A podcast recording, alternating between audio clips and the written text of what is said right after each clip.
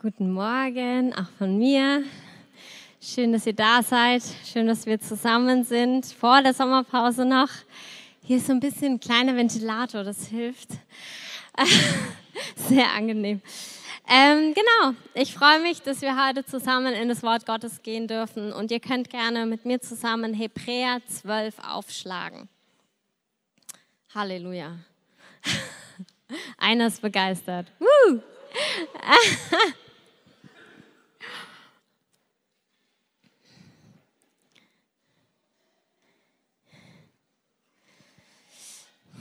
Hebräer 12, Vers 1. Ich werde die ersten drei Verse vorlesen.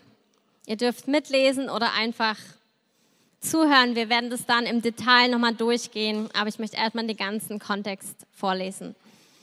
Da wir nun eine solche Wolke von Zeugen um uns haben, so lasst uns jede Last ablegen und die Sünde, die uns so leicht umstrickt, und lasst uns mit Ausdauer laufen in dem Kampf, der vor uns liegt indem wir hinschauen auf Jesus, den Anfänger und Vollender des Glaubens, der um der vor ihm liegenden Freude willen das Kreuz erduldete und dabei die Schande für nichts achtete und der sich zur Rechten des Thrones Gottes gesetzt hat. Achtet doch auf ihn, der solchen Widerspruch von den Sündern gegen sich erduldet hat, damit ihr nicht müde werdet und den Mut verliert. Amen. Ich hoffe, das ermutigt euch erstmal so grundsätzlich.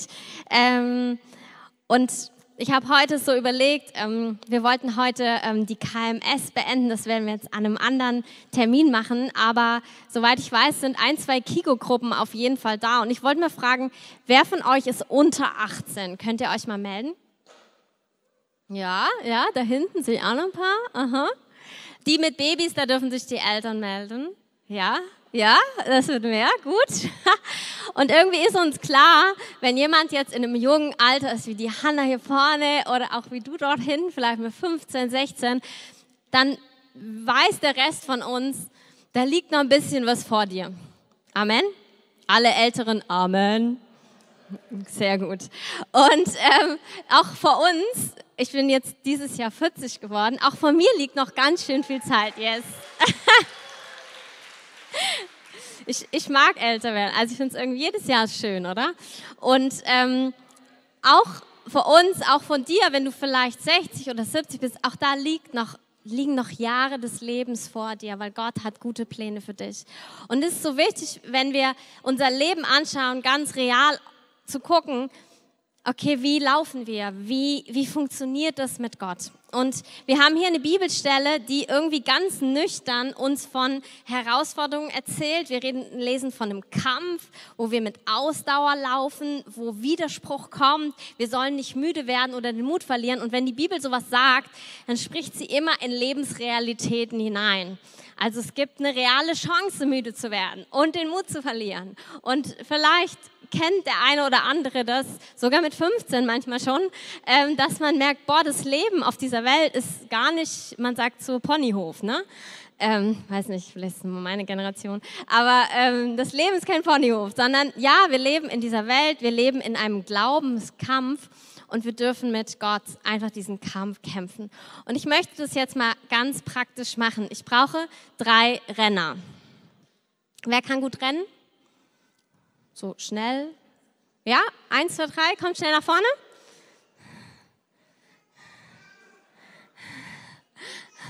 Ja, da kommt einer. Aha, eins, zwei. Yeah. Drei Männer. Woo! Nice. Sehr gut. Und ihr dürft mal hier, da steht so ähm, ein Karton hinter der Säule. Mir ist es nämlich so bewusst geworden, wir, äh, Tom und ich, wohnen ja im zehnten Stock. Und wir kamen am Montag aus Lüdenscheid wieder, wo wir mit den wunderbaren Bibelschülern waren.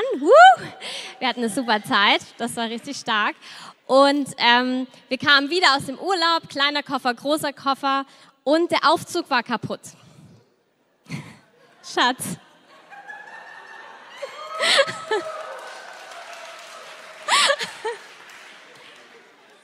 Das macht er immer.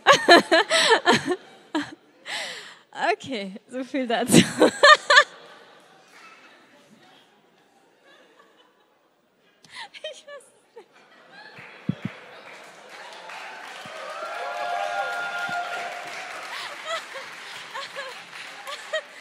Okay, der Aufzug war kaputt.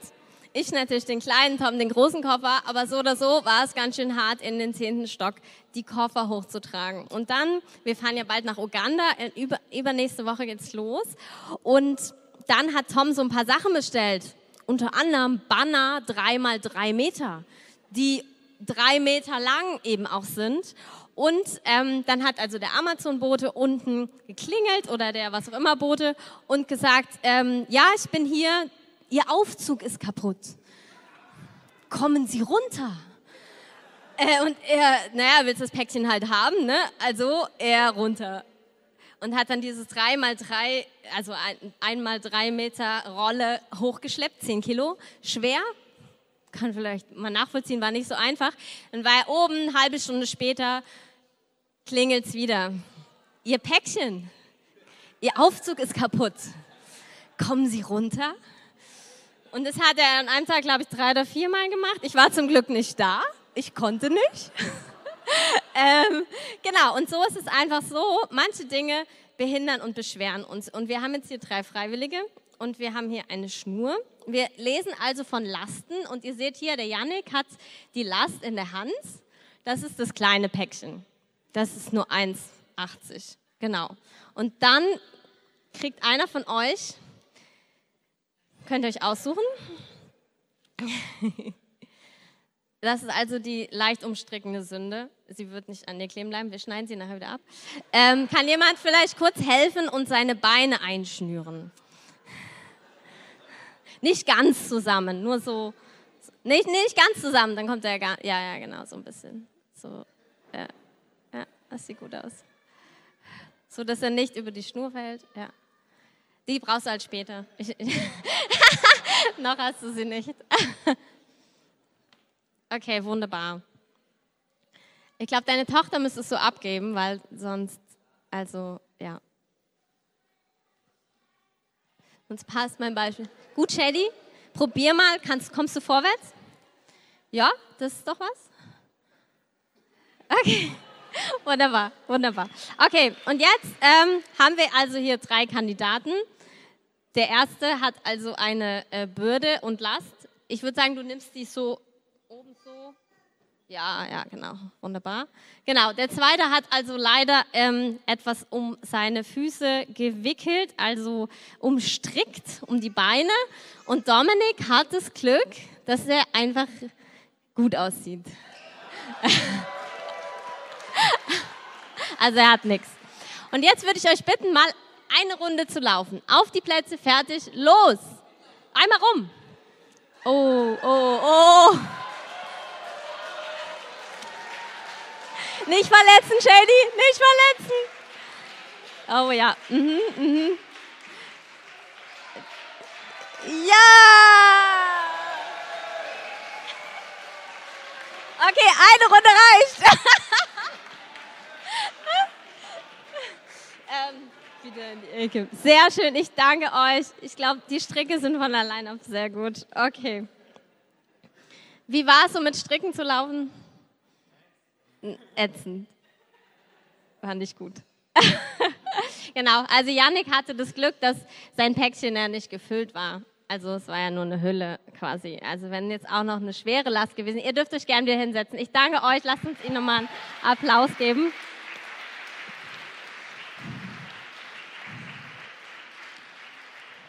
Also die Bibel sagt, dass wir einen Ausdauerlauf laufen. Nicht nur einen kurzen Sprint, sondern einen Ausdauerlauf. Und jeder einzelne von uns ist in so einem Lauf. Es ist ein Wettlauf und trotzdem laufen wir nicht gegeneinander. Ne? Also du musst nicht schneller als der andere, du hast deinen eigenen Lauf, wo du läufst. Und wir laufen diesen Lauf und wenn wir das so sehen, also danke Dominik, dass du dich so angestrengt hast, weil Janik hätte dich fast eingeholt, aber so passt das Beispiel, sehr gut. Ähm, und wenn wir diesen Lauf laufen, ist irgendwie eigentlich vom Natürlichen her uns super klar, dass es gar keinen Sinn macht, so eine Last mitzuschleppen. Kein Läufer schleppt ein Päckchen mit sich rum. Und keiner würde sich die Beine so einschnüren und dann versuchen, einen Lauf zu. Also das würden wir wahrscheinlich noch nicht mal probieren und fänden es auch gar nicht sinnvoll. Und was so im Natürlichen nicht sinnvoll ist, ist auch im Geistlichen nicht sinnvoll. Und dafür gibt uns Gott diese Bilder, damit wir manchmal wie so Aha-Momente haben. Und zwar sagt er hier, dass es Lasten gibt, die wir ablegen können. Und das Wort Last heißt auch Bürde oder Schwere. Und ich werde so ein paar Momente heute, ist nicht der einzige, haben, wo du mal spüren kannst, boah, ist eine Last auf mein Leben. Ist da eine Bürde, ist da eine Schwere? Laufe ich diesen Lauf und habe da eigentlich was auf meinen Schultern, was da gar nicht hingehört? Das zweite ist Sünde, die uns leicht umstrickt. Also es ist wie, als wenn du was zwischen den Beinen hast und du kommst gar nicht vorwärts. Und irgendwie ist es super anstrengend, den Lauf zu laufen, aber du bist ja berufen, diesen Lauf zu laufen. Und auch als Christ, du, du weißt eigentlich, oh, da will ich hin. Und ich will Jesus hinterher. Und ich will für ihn laufen. Und ich glaube, wir wollen das alle, aber manchmal wird es dann so anstrengend. Oh, so hart oder schwer. Und ich glaube, manchmal liegt es daran, dass wir den Lauf in einem Zustand laufen, wo es gar nicht sinnvoll ist, ihn zu laufen weil da noch was ist, was uns beschwert oder was es uns irgendwie super schwer macht, vorwärts zu kommen. Und auch das darf ein Moment sein, wo du vielleicht weißt du schon Dinge, wo du weißt, ja, okay, wenn das nicht wäre in meinem Leben, dann wäre es echt leichter, Jesus zu folgen. Dann wäre es echt leichter, überhaupt zu leben. Oder vielleicht zeigt dir der Heilige Geist jetzt auch Dinge, wo du merkst, die so irgendwie selbstverständlich im Leben sind. Also irgendwie ist es logisch, aber manchmal merken wir es gar nicht im normalen, im echten Leben. So einfach, wenn wir dann so denken, ja, wenn es so einfach wäre, aber Gott möchte die Offenbarung heute geben, dass es so einfach ist. Und warum passiert es nicht immer? Entweder weil wir unwissend sind, also wir merken das gar nicht. Das heißt, wir erkennen die Wahrheit nicht. Wir erkennen nicht, wozu wir berufen sind. Wir erkennen nicht, was ähm, uns hindert, eigentlich in dem Leben zu laufen, was Gott für uns hat. Oder wir sehen das, aber wir glauben nicht. Also ich weiß genau, was weg müsste, damit ich laufen könnte, damit ich einen normalen, coolen, schnellen Lauf laufen könnte. Aber ich glaube gar nicht, dass das weggehen kann. Oder ich glaube gar nicht, dass Gott mir das geben kann. Ich glaube gar nicht, dass es frei davon werden kann. Und heute möchte Gott dir zusprechen, bei ihm ist alles möglich. Was Melody am Anfang gesagt hat, er hat uns alles geschenkt. Und vielleicht ist heute ein Tag, neu sich festzumachen, Gott, ich will für dich laufen, aber ich will auch so laufen, wie du es für mich angedacht hast. Nämlich frei, ohne Fesseln um die Beine, ohne Paket auf den Schultern. Weil das ist, was Gott möchte für dich. Und wenn du das heute spürst und merkst, doch, es gibt da Dinge, dann sprich nicht nur mit Gott drüber, Sprich auch mit Menschen. Offenbar dich jemand. Geh zu jemandem hin sag, hey, ich habe das Gefühl, da ist noch was an meinen Beinen, das hält mich so ab. Manchmal sind es auch so, so Gummibänder oder Ketten oder was auch immer für ein Bild ihr nehmen wollt. Und ähm, Gott möchte uns einfach frei machen. Und das Schöne ist, wenn wir Hebräer 12 den Anfang uns nochmal anschauen, da, da redet es von einer Wolke von Zeugen, die wir um uns haben.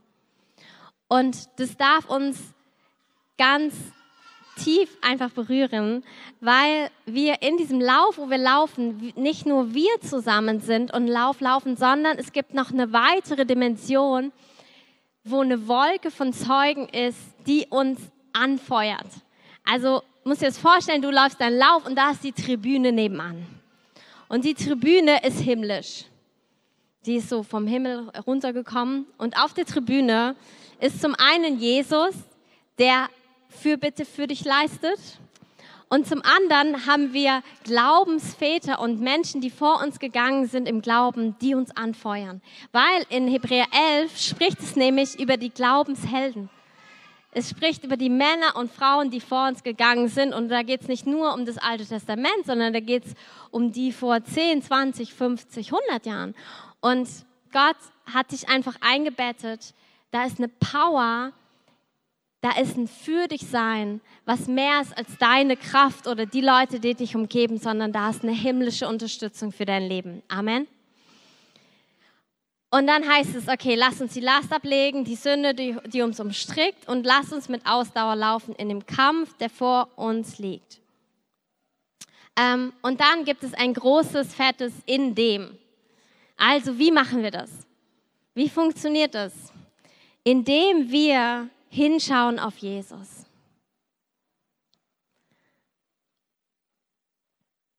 Den Anfänger und Vollender des Glaubens. Jesus ist unser Ziel und wir laufen mit Ausdauer in einem Wettkampf. Aber unsere Augen sind fixiert auf Jesus. Und dann können wir das Leben oder das, den, diesen Lauf laufen.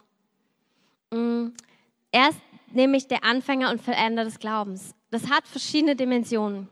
Das heißt, zum einen sagt, sagen uns diese Verse, guck dir an, wie Jesus es gemacht hat, damit du weißt, wie es funktioniert. Es gibt ganz viele Dinge in unserem Leben, wo wir Jesus als Vorbild nehmen dürfen, weil wir sollen ihm ja nachfolgen. Amen. Und hier spricht es davon, dass er auf die dahinterliegende Freude geschaut hat, als er das Kreuz erduldete. Also er hat einen richtig schweren Weg, ist er gegangen. Er wurde verlassen, er wurde verspottet, er wurde geschlagen, er wurde gequält, er wurde getötet auf eine grausamste Weise. Und wie konnte er das tun? Wie konnte er diesen Weg gehen? Weil er auf die Freude dahinter geschaut hat. Und diese Freude bist du. Diese Freude ist deine Errettung. Diese Freude ist, dass du wieder beim Vater sein kannst. Er hat uns versöhnt mit dem Vater. Diese Freude ist bestimmt auch, dass er wusste, er wird auferstehen. Er wird wieder beim Vater sein. Er weiß, er wusste, warum er diesen Weg gegangen ist. Das heißt, für dein Leben heißt, ja, es werden Herausforderungen kommen. Ja, es würden vielleicht mal Durststrecken kommen. Es wird mal sich wie ein Kampf, wie ein Sprint anfühlen. Aber du darfst wissen, wofür Du darfst das Ziel anschauen, du darfst Jesus anschauen, wie er es gemacht hat und das darf dir ein Vorbild sein in dem. Und es hilft sogar im, im ganz normalen Arbeitsalltag. Ich meine, mir macht auch nicht alles immer super Spaß, was ich so mache. Ähm, aber es macht halt voll Sinn, einfach sich vorzuhalten, warum mache ich denn das? Was ist denn das Ziel von dem, was ich tue? Was ist denn das große Bild? Und es macht ganz praktisch mega Sinn, aber das macht auch geistlich totalen Sinn. Okay, Gott, warum bin ich nochmal hier? In dieser Gemeinde, in dieser Stadt, auf dieser Arbeitsstelle. Wozu hast du mich berufen? Ich muss wieder sehen können. Manchmal sind wir so im Tag für Tag für Tag, okay, was ist nochmal die Vision für meine Kinder, für meine Familie, für meine Freunde? Warum bin ich jetzt nochmal treu? Es ist gut, diese Fragen wieder zu stellen und zu gucken, okay, was ist das große Bild? Was ist das Ziel? Und das ist die eine Dimension. Wir können Jesus anschauen, wie hat er es getan. Wir können uns ihm zum Vorbild nehmen. Aber dann heißt es auch noch, es gibt eine Übersetzung des Albrecht NT, da heißt es, er, der den Glauben in uns pflanzt und auch zur vollen Reife bringt. Das heißt, der Glaube, Jesus hat den Glauben in dir gepflanzt. Er ist der Anfänger deines Glaubens und er ist der Vollender deines Glaubens. Das heißt, er wird ihn zur vollen Reife bringen. Und es gibt so viele Dinge, die wir tun können, die die Bibel uns sagt, damit unser Glaube wächst. Und es ist total weise und gut. Aber die Grundlage von allem ist, dass er den Glauben in dir gepflanzt hat und er wird uns auch zur Reife bringen. Und wenn du merkst, dass du so, auch so ein Typ bist von, okay, was muss ich jetzt machen und tun, erstmal im Frieden wieder ruhen. Er, er hat angefangen, das gute Werk in dir, er wird es vollenden. Amen. Und das ist unsere Zuversicht und unsere Hoffnung. Und dann sehen wir, ja, wir sollen auf Jesus schauen, aber die Frage ist ja, ja, welchen Jesus, also nicht missverstehen, es gibt nur einen Jesus, Amen. Ähm, aber Jesus hat so unterschiedliche Charakter, Charakteristika. Kennst Jesus als Freund, du kennst Jesus als den Liebhaber deiner Seele, du kennst Jesus als den Helden, deinen Befreier, deinen Retter, Erlöser, Versorger. Aber hier spricht es von Jesus, der sich zur Rechten des Thrones Gottes gesetzt hat.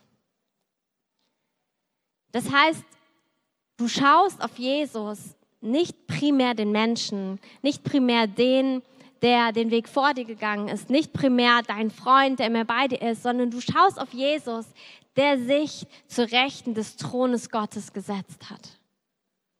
Um den Lauf mit Ausdauer zu laufen, brauchst du eine Offenbarung des verherrlichten Christus. Der, der den Tod überwunden hat. Der, der alles überwunden hat. Jede Macht und Autorität ist unter seinen Füßen. Er ist der Sieger, er ist der Retter. Das heißt, wenn du in diesem Lauf läufst und zwischendurch mal irgendwie ist anstrengend oder ähm, nicht mehr so frisch ist, wen musst du anschauen? Jesus, der sich zu Rechten des Thrones gesetzt, also den verherrlichten Jesus, den herrlichen Jesus, den ewigen Jesus, der, der regiert und der wiederkommen wird, um alles zu übernehmen. Amen. Und das ist so gut, weil du auch weißt, selbst wenn da Widerstand ist und auch selbst Jesus, da steht, er selbst hat Widerspruch erlebt. Er hat erlebt, wie Menschen ihn verlassen haben. Er hat erlebt, wie er Worte gesprochen hat und ähm, ich weiß gar nicht wie viel Prozent, aber eine große, sagen wir mal 90 Prozent der Leute sind abgehauen. Er hat erlebt, wie er verachtet worden ist. Er hat erlebt, wie er abgelehnt worden ist. Aber er weiß auch oder er wusste, dass letztlich der Tod überwunden wird. Und dass letztlich jeder Widerstand weichen muss. Und das ist auch das, was wir wissen dürfen. Dass es sich lohnt, diesen Lauf zu laufen, weil es einen Sieger gibt, der schon gesiegt hat und auf den dürfen wir uns berufen und den dürfen wir anschauen, wenn wir diesen Lauf laufen. Und dann hilft es, all das hilft, damit wir nicht müde werden und nicht den Mut verlieren werden. Ähm, ich möchte ein, zwei Beispiele einfach erzählen. Das eine ist von mir ganz persönlich. Ich habe ähm, am, am Himmelfahrt draußen und ich habe ich glaube, es gibt auch ein YouTube-Video und so, einfach erzählt von meiner Heilung, wo Gott mich von Multiple, Multiple Sklerose frei gemacht hat. Ist jetzt zehn Jahre her, ich bin schubfrei, ist alles cool. Ich liebe den Herrn dafür. Amen. Yes. Ähm, was ich oft nicht erzählt habe, weil man ja Zeugnisse kurz halten sollte, ähm, ist, dass davor ein ganz schön langer Prozess war, wo ich zwischenzeitlich mega frustriert und ähm, verzweifelt war. Weil das hat Anfang 20 angefangen und Ende 20 bin ich geheilt worden und da liegen halt ein paar Jahre dazwischen. Und ähm,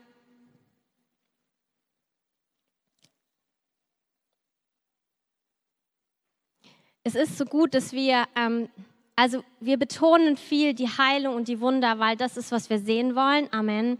Und darüber, was wir reden, werden wir sehen. Und das ist einfach geistlich total gut.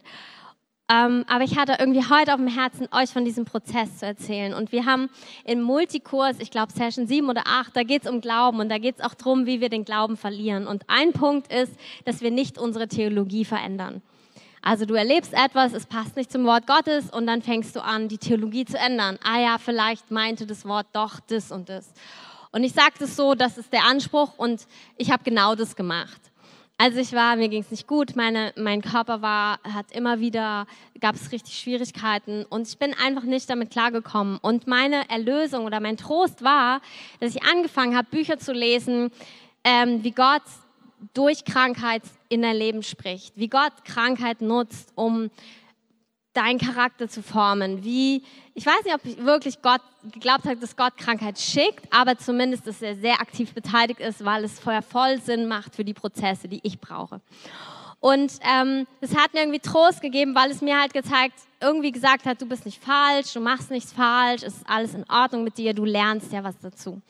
Und ähm, und in dieser Zeit ähm, bin ich trotzdem mit Gott vorwärts gegangen. Und ich möchte dich ermutigen, vielleicht hast du einen Bereich in deinem Leben, wo du Dinge relativiert hast oder wo du merkst, oh, ich ertrage das gar nicht mehr, dass alle so fröhlich über irgendwas reden, weil ich habe das noch nicht erlebt. Und ähm, ich bin halt trotzdem an Jesus irgendwie drangeblieben oder an mir.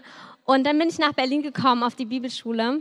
Und das war halt auch voll der krasse Schritt, weil, weil also ich bin irgendwie Gott gefolgt und doch gab es einen Bereich in meinem Leben, den ich so, okay Gott, das machst du nicht. Und ich habe mein Gottesbild verändert und es war meine Veränderung. Und dann bin ich nach Berlin gekommen und wir hatten auf der Bibelschule ein ganzes Thema Heilung. Und wir hatten äh, eine wunderbare Dozentin, die dann ganz fröhlich, einfach, simpel über Heilung gelehrt hat. Und es hat mich rasend gemacht. Es hat mich so geärgert, weil ich, ich dachte, also ich, ich, konnte diese Stunden kaum ertragen, weil ich dachte, es stimmt nicht und du kennst mein Leben nicht und du hast keine Ahnung. Ich habe nachher Buße getan, Amen. Ähm, Hast dir auch nie erzählt, glaube ich. Ähm, auf jeden Fall, manche Prozesse sind halt innerlich. Ähm, auf jeden Fall habe ich nachher sie kennengelernt, habe hab ihre Story kennengelernt habe den größten Respekt vor ihr und ihrer Geschichte und wie sie trotzdem am Wort Gottes festhält und ähm, es ist überhaupt nicht oberflächlich und es ist wirklich wunderbar. Aber zu der Zeit hat es halt genau reingetroffen in meinen Schmerz. Und auch ich würde euch jetzt gerne sagen, dass ich dann glorreich das überwunden habe und aus der Bibelschule verändert rausgegangen bin. das war noch nicht so. Ähm, aber ich habe das Neue Testament gelesen und egal was Menschen mir erzählt haben, habe ich halt gesehen am Wort Gottes, ich komme nicht dran vorbei, dass Jesus alle geheilt hat. Alle, die zu ihm gekommen sind, sind geheilt worden. Und letztlich musste ich oder durfte ich, hatte ich die Gnade, mich wieder neu dem Wort Gottes zu stellen und zu merken, okay Gott, vielleicht bist du doch anders, als ich es mir jetzt so zurechtgelegt habe. Und letztlich war es dann ganz einfach auch, ich glaube nicht, dass es unbedingt was mit meinem Prozess zu tun hat. Letztlich gab es den Moment, wo Gott mich geheilt hat und es war richtig easy und ganz einfach, was sich so hart und schwierig angefühlt hat für eine ganze Season. Und ich würde, hätte mir im Nachhinein gewünscht, dass ich diesen Prozess nicht hätte gehen müssen, aber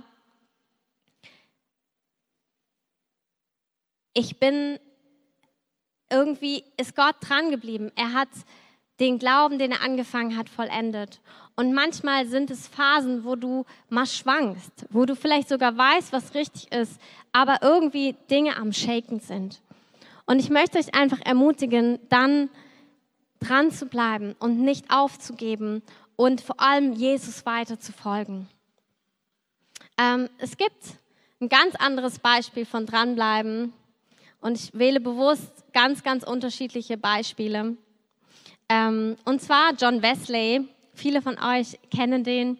Ähm, 1700 und in äh, UK war er und hat letztendlich Erweckung ausgelöst.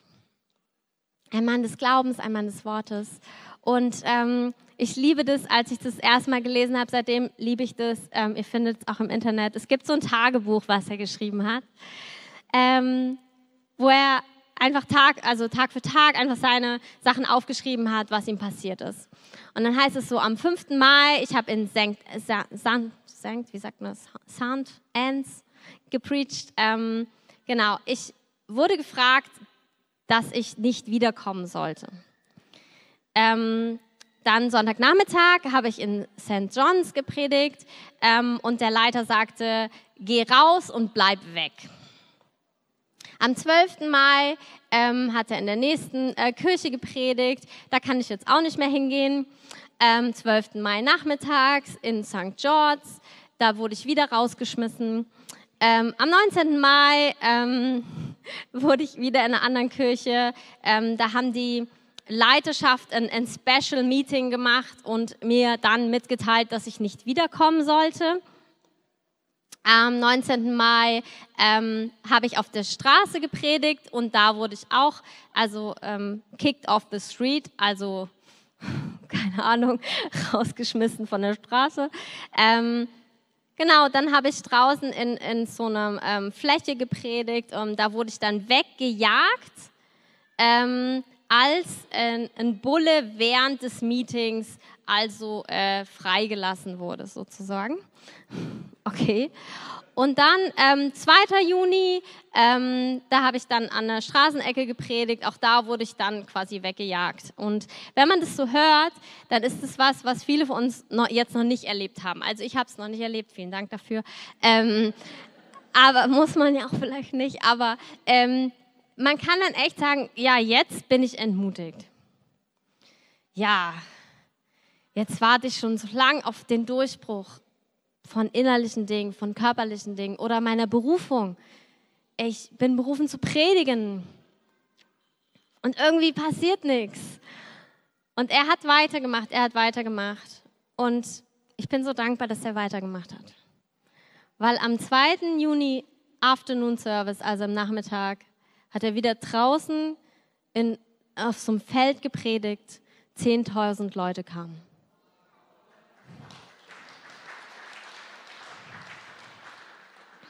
Und ich bin so dankbar, dass er weitergemacht hat. Amen. Und ich bin so dankbar, dass du weitermachst. Weil wir sind alle in diesem Lauf und wir dürfen nicht aufgeben. Es ist manchmal wirklich eine Frage der Zeit, bis Dinge durchbrechen. Und es gibt so, ein, so einen Spruch in Sprüche 13, ähm, da heißt es, was man mühelos gewinnt, das zerrinnt. Was man aber mit der Hand sammelt, das mehrt sich. Und dann kommt langes Haaren macht das Herz krank. Ein erfüllter Wunsch aber ist ein Baum des Lebens. Und ich habe das immer so gelesen und dachte mir jedes Mal ganz ehrlich, ja, aber was mache ich denn dann, wenn es dauert? Also wenn das schon steht, es macht mein Herz krank, ist jetzt nicht so positiv. Also ist ja schön, dass der, der erfüllte Wunsch dann der Baum des Lebens ist, aber was mache ich denn, wenn der Wunsch noch nicht erfüllt ist? Okay, es kann ja nicht sein, dass dann mein Herz dazu verdammt ist, krank zu sein. Ist ja irgendwie auch nicht eine gute Nachricht. Und dann habe ich ein bisschen einfach darüber nachgedacht und ich glaube, ein Punkt ist wirklich, dass wir auf Jesus schauen. Und es heißt in Epheser 5 ab Vers 15, seht nun darauf, wie ihr mit Sorgfalt wandelt.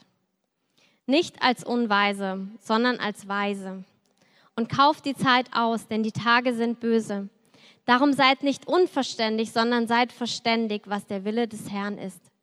Und berauscht euch nicht mit Wein, was Ausschweifung ist, sondern werdet voll des Geistes. Redet zueinander mit Psalmen und Lobgesängen und geistlichen Liedern, singt und spielt dem Herrn in euren Herzen.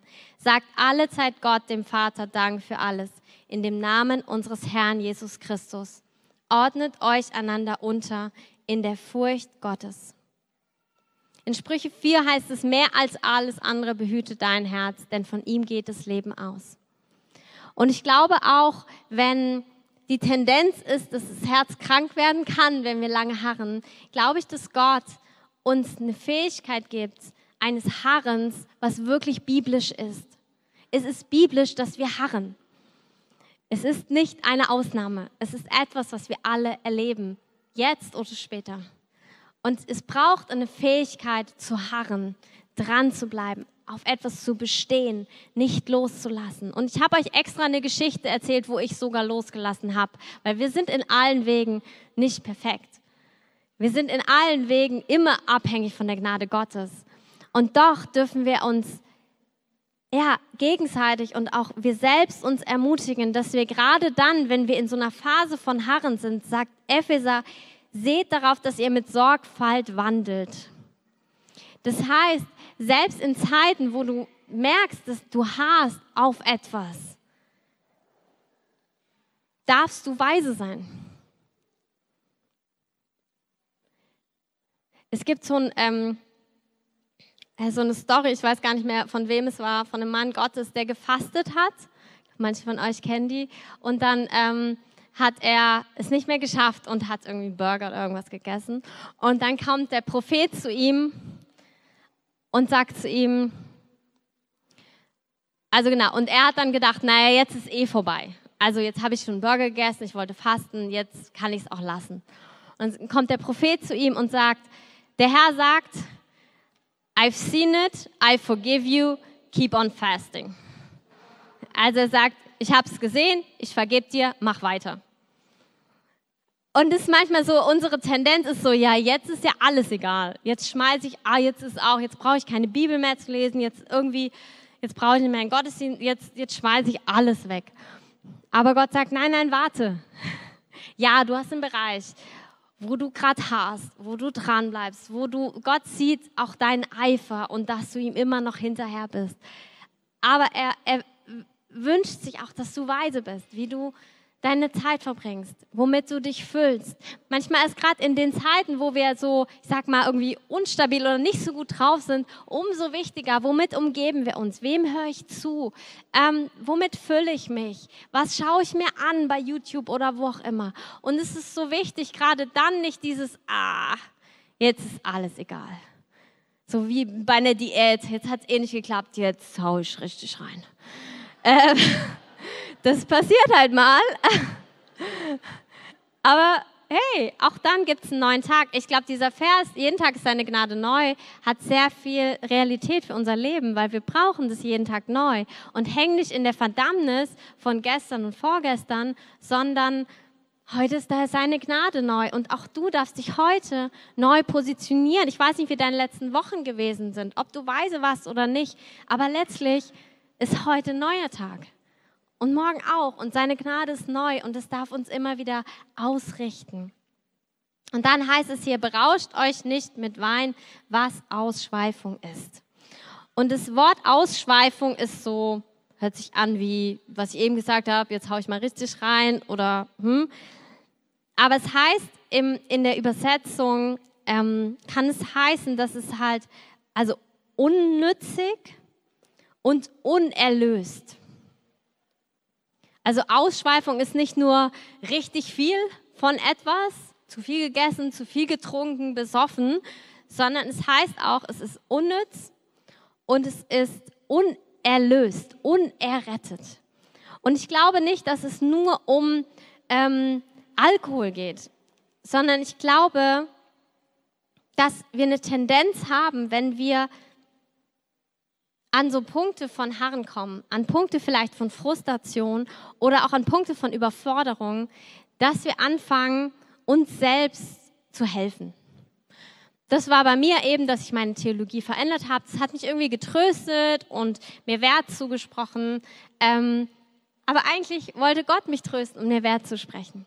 Und das, was die Bibel hier beschreibt als ähm, berauscht euch nicht mit Wein, was Ausschweifung ist, ist eine Art von Selbsthilfe, wo wir, weil wir vielleicht uns ablenken wollen, weil wir wegschauen wollen, weil wir getröstet werden können, andere Wege nehmen. Und das ist nicht nur Alkohol, das können, kann alles Mögliche sein. Und darin darfst du auch wieder ganz frei sein und dich nicht verdammen, aber Gott hat einen anderen Weg. Gott sagt, werde voll des Geistes. Und die Gemeinschaft des Heiligen Geistes ist die Gemeinschaft mit Gott selbst. Und er sagt, hey, wenn du überfordert bist, wenn du frustriert bist, wenn du keinen Bock mehr hast, wenn du keine Kraft mehr hast, wenn es anstrengend wird, wenn du keine Hoffnung hast, wenn du nicht weißt, wie das jemals gehen sollte, komm zu mir. Und nicht nur einmal. Bleib bei mir. Und wenn du mal eine, eine, einen, so einen Schlenker machst, komm wieder zurück alles gut, ich bin für dich da. Kehre um, ändere die Richtung, wieder zum Herrn hin. Und ich glaube, so dürfen wir unser Herz bewahren, auch in den Zeiten, wo es total natürlich wäre, dass wir unser Herz krank wird und Gott sagt, nee, es muss nicht krank werden, sondern ich gebe dir einen Herren und zwar durch die Gemeinschaft mit mir. Und dann geht es hier weiter mit, okay, ähm, und jetzt habe ich noch eine Strategie für euch. Redet zueinander mit Psalmen, Lobgesängen und geistlichen Liedern. Singt und spielt. Und es ist einfach so, dass wir einander brauchen. Und dieser Punkt von, womit umgebe ich, ist, glaube ich, ein ganz entscheidender Punkt. Auch, wie sind wir füreinander da?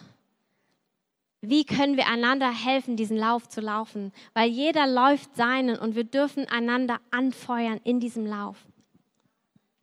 Und es gibt die Geschichte von Mose, wo ähm, das Volk Israel im Krieg ist und Mose steht oben auf dem Berg und Josua kämpft unten und ist ja auch übernatürlich. Also immer wenn Mose die Arme hoben hat, gewinnen sie unten auf dem, äh, in der Schlacht und wenn Mose sie runternimmt, dann drängt der Feind sie zurück.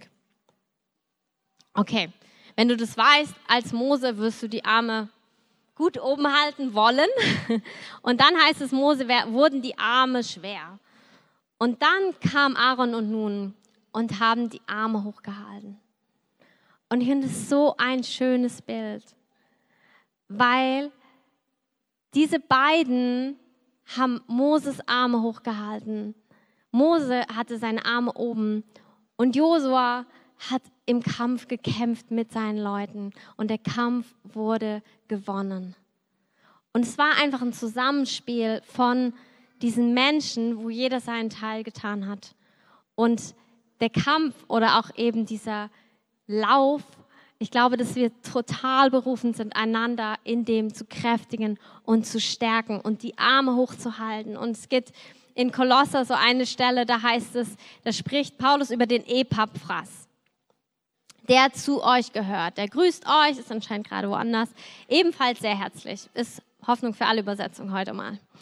Ähm, er dient Jesus Christus und lässt nicht nach, im Gebet für euch zu kämpfen.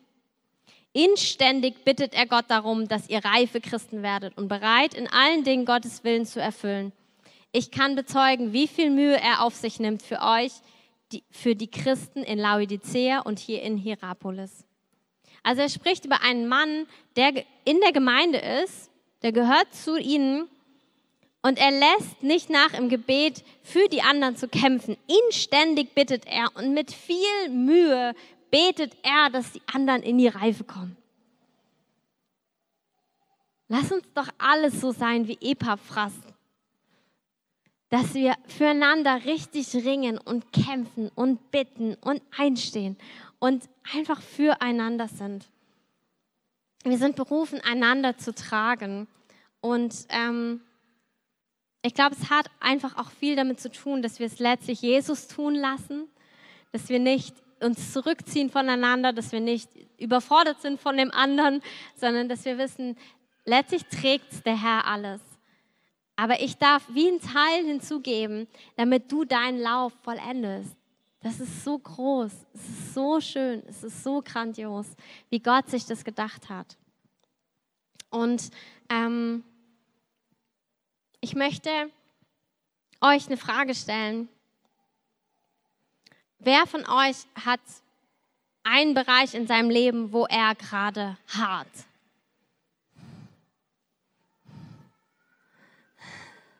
Schaut euch mal um, es sind so ein paar. genau.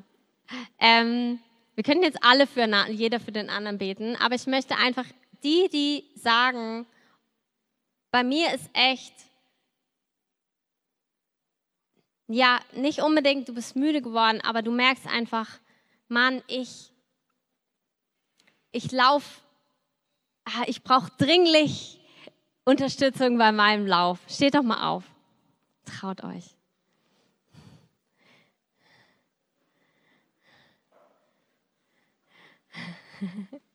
Ich brauche noch ein paar, die sitzen bleiben.